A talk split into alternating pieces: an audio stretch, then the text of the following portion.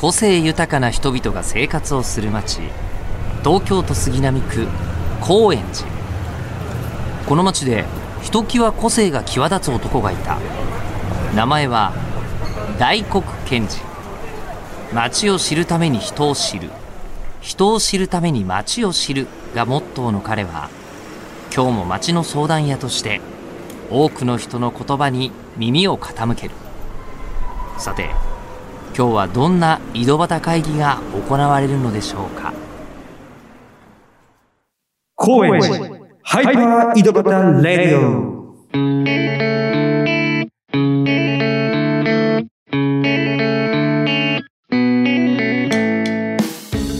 どうも皆さんこんにちは。町の相談屋大黒賢治です。東京は高円寺に住む人々を通して町の魅力を伝えているこの番組今回のゲストは高円寺にある賃貸住宅高円寺アパートメントの女将宮田沙羅さんです。というわけで改めまして皆さんこんにちは、えーというわけでね今日は高円寺にある賃貸住宅えー高円寺アパートメント女将さん宮田沙羅さんがゲストということであの僕もちょっと気合を入れてオープニング撮らせていただいております、えーあいや違いますないつも気合は入ってるんですよ。あの違う気合の入れ方をして撮ってますっていうことですね。うん。やっぱりなんか上がってきた。よくわかんないんだけど。何ですかこれ？いや実はこのくだり一回と一回やったんですよ。であの録音されてなくてもう一回繰り返してくれってあの渾身の僕のボケがもう一回っていう繰り返しになっちゃったっていういきさつがあるんですけどそんな話はどうでもよくて、えー、と高円寺にある賃貸住宅と紹介しましたけども、まあ、一筋縄に賃貸住宅というわけではないこの名前は高円寺アパートメントってまさにアパートメントなんですけどアパートメント以上のことをしてるアパートメントだと思います。えっ、と、サラちゃんとは、あの、小杉湯の隣が、えっ、と、前に建て壊し？新新築になる前の古いアパートで改装してペンキ塗りをしてる時になんかペンキを塗る現場にいらしてそれであの初めましてで知り合ったんですけどもおかみをやるんですって言ってておかみって大変じゃない？と思ってたんですけど今ね4年ぐらいここにいていろいろ見ててあこの人はおかみさんだなって僕も思ってるんであのおかみさんなんですよね。とてもあの斬新なおかみさんですけども、えっとそういう部分も含めて果たしてこの高円寺アパートメントとはそして宮田さんはどんな仕事をしているのかどんな人なのかということを、えー皆さんにお届けするために、えー根掘り葉掘り聞いていきたいと思います。それではこの後高円寺アパートメントおかみ宮田沙羅さんとお話しします。登場します。今週も最後まで楽しみにお待ちください。高円寺。ハイパー井戸端ラジオ。高円寺ハイパー井戸端ラジオ。今回のゲストは賃貸住宅高円寺アパートメントのおかみ宮田沙羅さんです。よろしくお願いします。よろしくお願いします。えーっと、まずね、この、コインジャアパートメント、えー冒頭にもいろいろ紹介させてもらいましたが、えー一筋縄ではいかないというぐらいしか言ってないんですけども、えーここはどういったスペースになるんですか？まあ、高円寺アパートメントも名前の通り、本当に賃貸住宅で、まあ、ここ自体はもともと、あの、旧国鉄、今のは JR さんの、えっと、社宅でそこをリノベーションして、今もオーナーさんは、あの、JR 東日本都市開発っていうところが、あの、されてるんですけど、うん。まあ、そこから、あの、うちの豆暮らしって会社が、まあ、うん。運営の委託を受けて、うん。で、私自身がそこの高円寺アパートメントの1階に住み込みで、まあ、住人さんとの交流が生まれたりとか、あと家を地域に開くっていうことをやってるような住宅です。うん管理会社がオーナーから委託を受けて、で、管理人室みたいなのがあってさ、住むみたいなのは、まあ、大きいマンションとかだと、まあ、ある形だと思うんですけど、ここはそれとは明らかにこう、異質というか、だと思うんですね。で、特にその独特な取り組みっていうのはどういうことが挙げられますか？そうですね。まあ、管理会社とかだと多分イメージするのが、それこそお掃除をされてたりとかっていうハード的な部分だと思うんですけど、私たちはそこはそこで役割をされる方がいて、それとは別で運営っていう部分をやっているんですけど、まあ、それこそ先ほどお伝えしたように、日常的にその住人同士、隣近所にどういう人が住んでるかわからないっていう住宅ではなくって、まあ、日常的に挨拶ができたりとか、あと住人たちが例えば目の前にあの広い芝生の広場があるんですけど、そこを使って、あの、自分たちでマルシェを企画したりだとか、あと、まあ、季節ごとに、例えばお餅つきとか、流しそうめんとか、まあ、そういった地域の人を巻き込みながら、自分たちで自分の暮らしを楽しくしていこうよっていうことがまあ実現できる住宅です。うん。隣の人のね、あの、ことを知らないって東京あるあるというか、うんあの、だからこそ、こう、成り立つ街でもあるとは思うんですけど、あの、気持ち悪く感じる時もあるじゃないですか、どんな人が住んでるかわからないって。で、それがこう、解決させるためにやってるこの取り組みの中で、うん。こう、普通の住宅とは違う、んあの、リアクションだったりとか、宮田さん自身が体験、感じることとかってあります、ああまあ、それで言うと結構もともと高円寺に住んでて、ここに住み始めました、新しく引っ越しましたっていう、まあ、方もいれば、全然違うところから住んでた方もいるんですけど、やっぱり高円寺から引っ越してきた方の中には、近いから住み始めました。で、別にそういうつながりとか、コミュニティとかっていうところに最初魅力を感じたわけではなかったけど、で、むしろそれがもしかしたら煩わしいかもしれないっていうね。そこもね、実際リアルに思うとこですよね。そうなんですよ。感じてたけど、でも実際住んでみたら、その近すぎず遠すぎずというか、うんそのなんかこう、人数の少ないシェアハウスみたいになんか常にコミュニケーション取らないわけじゃないし、あの、まあ、パーソナルスペースもありつつ、なんか居心地のいい距離感で関われるっていうところがあるので、うんなんかそういう意味では、あの、居心地よく住んでくれてる人たちもいるのかなって思います。なるほどな。うんなんか住宅だとやっぱり、その、コワーキングスペースみたいなコミュニティとか、えー飲食店とか、うん。そういうとこ、バーとかのコミュニティとはまた違う、うん。あの近くならざるを得ないからこそ、距離感のデザインって結構大事だと思うんですよ。箱の人として、うん。箱の人じゃないな、ソフトをデザインする人として、えーまあもしくは豆暮らしの取り組みとして、そういう、その人と人のその近さと距離感ってどういうのを意識してそう、なんかこう、日頃取り組んでるものなんですか、なんか強制はしないようにはしていて、うんまあ、その、まあ、やりたいっていう人たちとか、関わりたいっていう人たちは、関われるベースはありつつ、まあ、そこに関わりたかったら関わればいいし、うんなんか遠巻きに見たい人は遠巻きに見ればいいし、全然関わりたくないっていう人は関わらなくてもいいっていう、なんかそこの強制は絶対しないようにはしてます。なるほどね。うん、今はまあほとんどもう埋まそうですね、も今全部埋まってます。集める段階で、割とそういう打ち出しをしてて、それに興味がある人が来るのと、うんあの、まあ、あんまり知らないでいらっしゃる方もいるって言ってましたけど、そうですね。どのぐらいの比重で、こう、うんいるもんなんでしょうで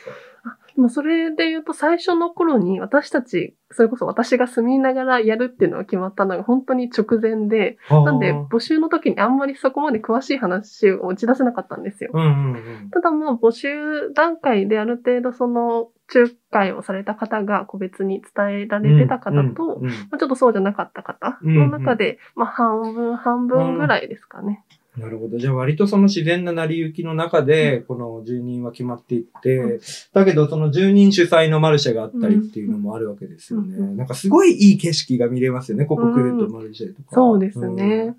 うん。最初、私たちも住人さんたちと企画はしてみたものの、人が来るのかっていう風な心配はあったんですけど、あの、やっぱ住人の友達の人たちに出店してもらったりしてるので、えー、人が全然来なくて、まあ、売れなかったりしても申し訳ないしっていうのもあって、でもなんか思いのほか、その地域の方とかも遊びにいらしてくれて、うんなんかそれはすごい良かったですね。なんかね、だから中心団体がいて、大きななんかこう、打ち出したいテーマがあってじゃなくって、うんうこう、住んでる人たちがうん共同でやってるっていうのがすごいソフトで、うんうんうんあの、抵抗が少なく入りやすいような印象があります、常に。で、おかみさんっていうね、あの、ことで紹介させていただきました、今日は。はえっ、と、まあ、要は住んで、迎え入れるようなイメージでおかみさんっていう、宮田さん的にはそういうニュアンスですか、そうですね。まあ、それもありますし、まあ、住人さん同士をつなげる、まあ、その間にいる人っていう意味でも、まあ、おかみっていうのと、あと、まあ、多分、この役割って、えっ、と、固く言うとコミュニティマネージャーとか、うん。多分そういう言い方をされるんですけど、ちょっとわかりづらかったりとか、ちょっと固く捉えられちゃうので、ていうかさ、多分さ、現場にいる人って、うんコミュニティっていう言葉すごいデリケートじゃないですか。そうなんです、そうなんです。まあ、人によっても捉え方違いますし。うんうんアートとかコミュニティとかってすごい使いにくい言葉でもあるじゃないですか。だから企画してる人はさ、それが使っていいんだろうけどっていうのはありますよね。そうですね。でちょっとそこはあえて使わず、うんなんか呼びやすい名前にしてみました。うん、なるほどね。なんかね、あの、そう、そこにいると安心するタイプの人なんで、うん僕にとっては宮田さんって、あの、なんかこう、すごい強い打ち出しが、こう、溢れ出るとか、なんかそういうんじゃなくて、こう、いてくれる安心感みたいな感じだと思うんで、なんかそこがこう、印象的におかみさん、あ、この人おかみさんなんだうんって。思うようになってきましたね、うんその、見てて。はい。で、えっ、と、一回店舗、はいえっと、いろいろな店舗あると思うんですけども、ご紹介いただけますか？全部じゃなくていいですけど。はい。えっと、全部で6つ店舗があって、まあ2つ飲食店が、まあ焙煎コーヒー屋さんと、あとクラフトビールとカレーのお店が、まあ飲食店があって、それ以外の4つは店舗兼住宅でうん。皆さん住みながら、うん。あのーまあ軒先というか、まあリビング部分でお店をされているんですけど、うん。まあ、雑貨屋さんだったりとか、えっと、時計の修理屋さんだったりとか、まあ、皆さん暮らしと本当に食が、まあ、近接したような暮らし方をされてるようなものが1階にあります。で、その中でこの運営会社の豆暮らしも店舗、はい。はい。やってま。すね。ここのお店はどういったあの商品を置いてるんですか？このお店が、あの、豆暮らし研究所っていう名前で、まあ、暮らしのお裾分けをコンセプトに、うんまあ、いろんな人たち、作り手さんの、まあ、得意なものを持ち寄って、まあ、この、その人の暮らしをお裾分けしてもらえるような、まあ、それこそ雑貨だったりとか、あと、まあ、調味料だったりとかを販売しつつ、ちょっと今コロナなのでなかなかできないんですけど、まあ味噌作りワークショップだったりとか、そういうものも開催してます。うんなんかこう、こ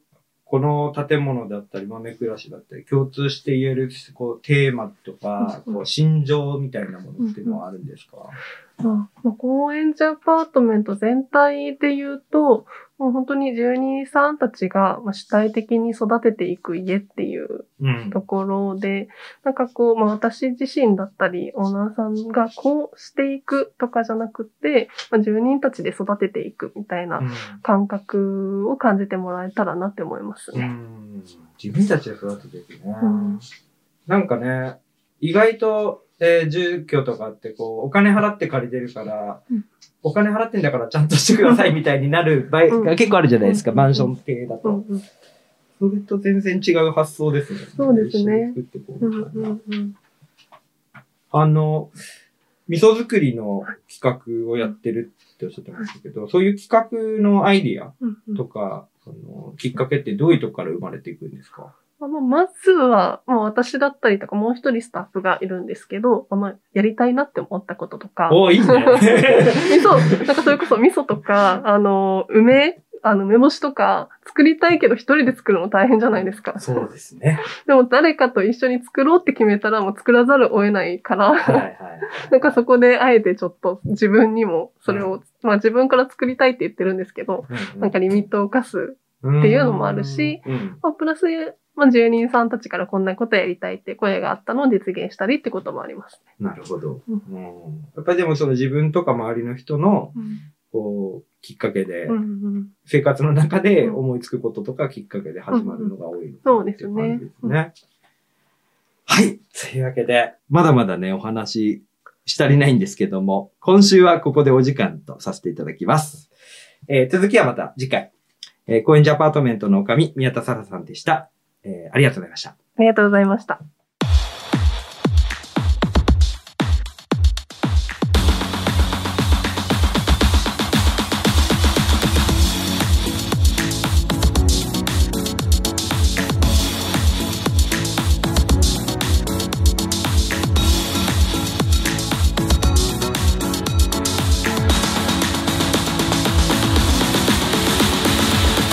はい、それではエンディングになります。高円寺アパートメントのおかみ、宮田沙羅さんにお話を伺ってきました。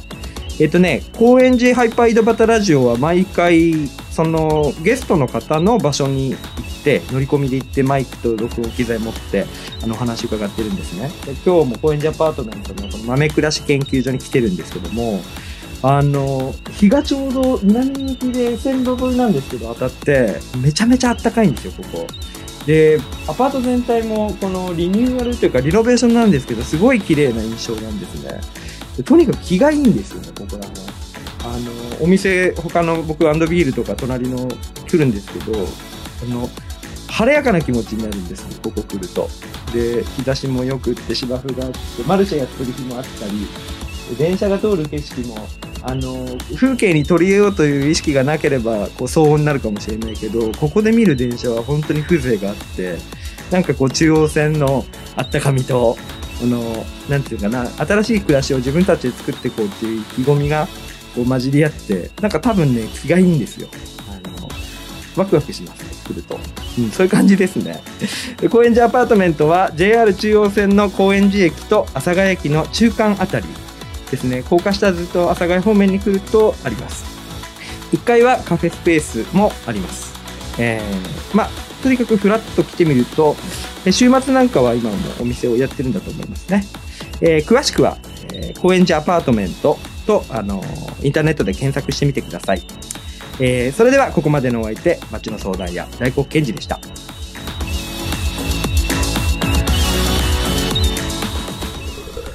おま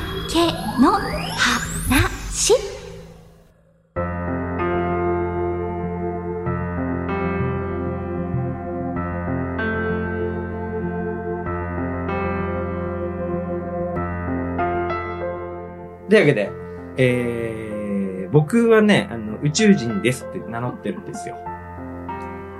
多分最初からある程度そういうことを察してくれてはいると思うんですけど。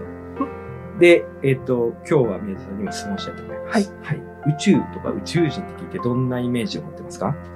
まず、あの、他のラジオも聞かせていただいて何を話そうかなっていうのを考えたりもしたんですけど、